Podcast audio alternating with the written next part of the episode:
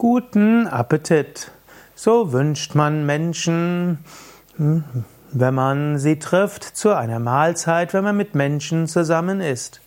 Guten Appetit, das ist ein guter Wunsch. Appetit heißt, dass du das Essen genießen wirst.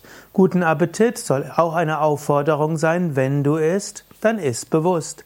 Stopfe nicht einfach irgendetwas hinein und lenke dich dann ab mit allem Möglichen, sondern iss bewusst.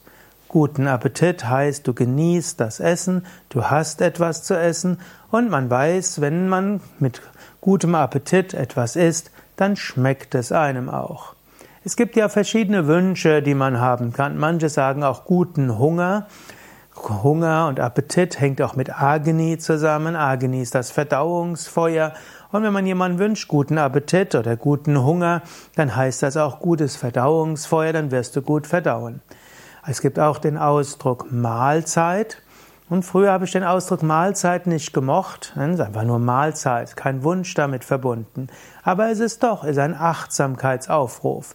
Jetzt ist die Zeit, dann Mahl einzunehmen. Und Mahl, es ist ja auch fast etwas Heiliges. Es gibt das heilige Abendmahl und es gibt das Festmahl. Mahlzeit.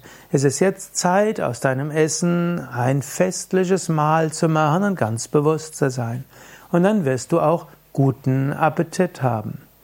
In diesem Sinne, wünsche anderen guten Appetit, wünsche dir selbst guten Appetit, iss mit gutem Appetit und wenn du isst, dann sei dir bewusst, es ist jetzt Mahlzeit.